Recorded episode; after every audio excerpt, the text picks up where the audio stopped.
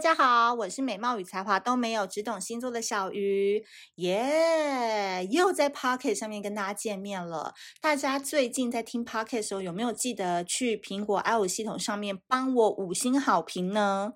因为我最近已经开始非常非常的忍耐，没有在大笑啦，对吧？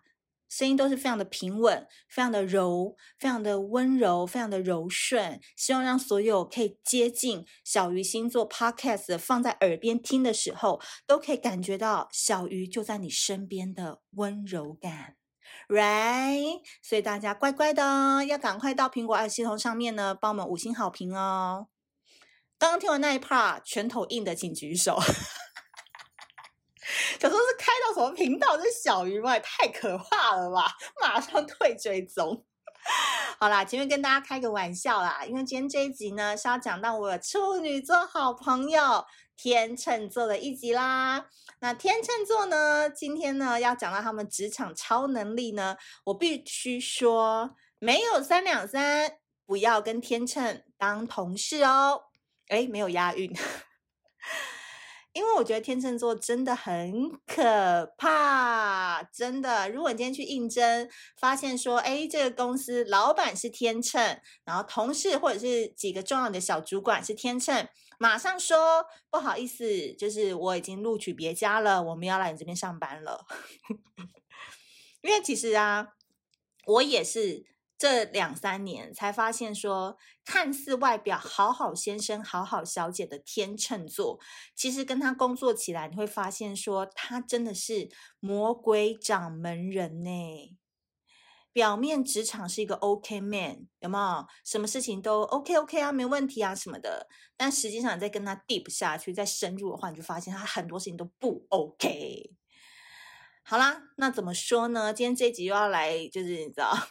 天秤一定会不爽，然后到底小鱼要一直讲我们那种可怕的程度到哪里呀、对，我就是要讲的很可怕，就跟我一直在骂水瓶是一样的，就是我不想要让市面上人都因为你们这些假情假意、长得好看，然后那边装好人给骗了，我要帮那些无辜的少女少男们救出来。好。因为其实天秤座呢，在职场上面啊，都是人人喜欢的 OK 型人格。你们有没有发现，就是你请他做什么，他都说好啊。然后你请他帮忙，他都会尽量的去帮你。不论呢，他想不想接你的电话，他不论呢，他想不想听你抱怨老板，不论呢，他会不会要收拾同事的烂摊子，天秤座都会先说 OK。然后下一秒就开始说烦呢，为什么又说 OK 啊？那人真的鸡掰耶，双面人，就妈的小鱼不会自己弄哦，为什么要叫我啊？但是表面上 OK 啊，没问题，我帮你哦。对，其实天秤座都知道自己这种镜头很可可怕，因为他从年轻的时候呢，入职场，他就会被自己这种先答应的性格给弄死。就是真的，所有的天秤座都会知道自己因为不喜欢得罪别人，或者是不好意思拒绝别人，所以他把很多事情都先扛下来，都先自己说，都先自己做。然后呢，做久了就会觉得说，为什么？为什么要我？对吧？后来呢，他们就发展一套系统，叫做“其实我很难搞的超能力”。怎么说呢？因为其实天秤座从小天秤到老天秤这个过程呢，他就会慢慢的累积一个经验，叫做我的工作时间越长，我的工作实力越强，我就越有能力可以拒绝别人。诶，别人工作他们是说，为什么他呃那么努力工作，他要赚多少钱，然后他要跳到什么样的好的位置，对不对？这是一般人的想法。但是天秤座是为了要累积。拒绝别人的勇气，没错，就是这样。所以呢，他就会慢慢的把他那种很鸡歪啊、毛很多的个性给显现出来。我跟你讲，十二星座真的工作上对细节要求最极致的就是天秤座。我这一辈子都会一直宣扬这件事情。我今天就把这个话给落在这边了，因为天秤座对细节的要求、对数字的精细、对你讲话的态度，要是跟你真的认真起来哦。连老板都怕哦，真的，老板会说：“拜托你先回家吧，要不早点休息。明天要不要先请假一天？” 那天秤座说不要，老板，我跟你讲，这个数字这边不对，你当时讲的是这样，为什么现在又会变这样呢？很可怕。像我这种无能又无脑的老板，如果真的遇到天秤座这样跟我讲，真的是很想给他扒雷。但是每个企业都需要一个天秤座。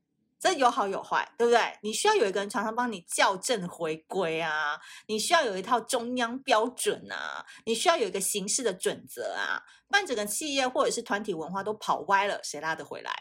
而且天秤座其实啊，虽然人说很 OK，就是长得漂亮嘛，长得好看，然后就是人很好，但是他也不介意在事实或危机的时候跳出来当黑脸哦。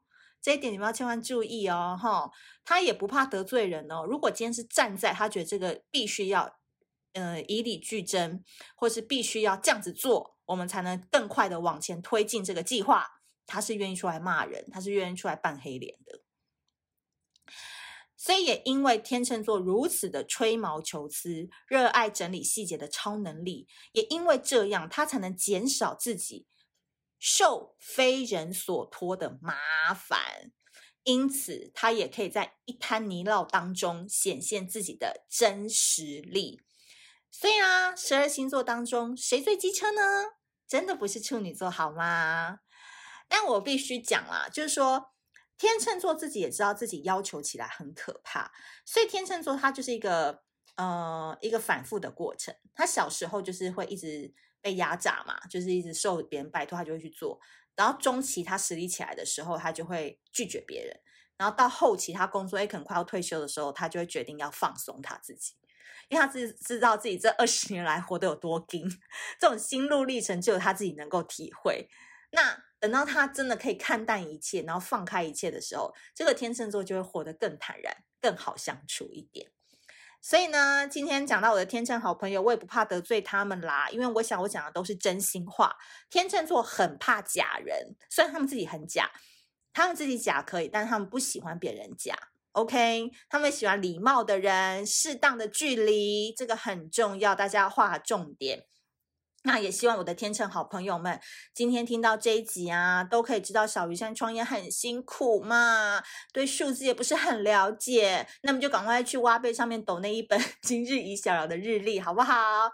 因为我募资呢，只到十月二十八号就会正式下档啦，哎，就是。讲老实话，就之后你在别的通路买就会比较贵嘛，所以我当然都希望大家喜欢日历的朋友都可以趁这一波，就是在募资的时候价格是最优惠的时间，赶紧入手。那天秤座朋友这么多，是不是也可以来个团购五本十本呢？就是年底的时候送礼啊，都是非常非常得体又好看，而且很实用的一个礼物哦。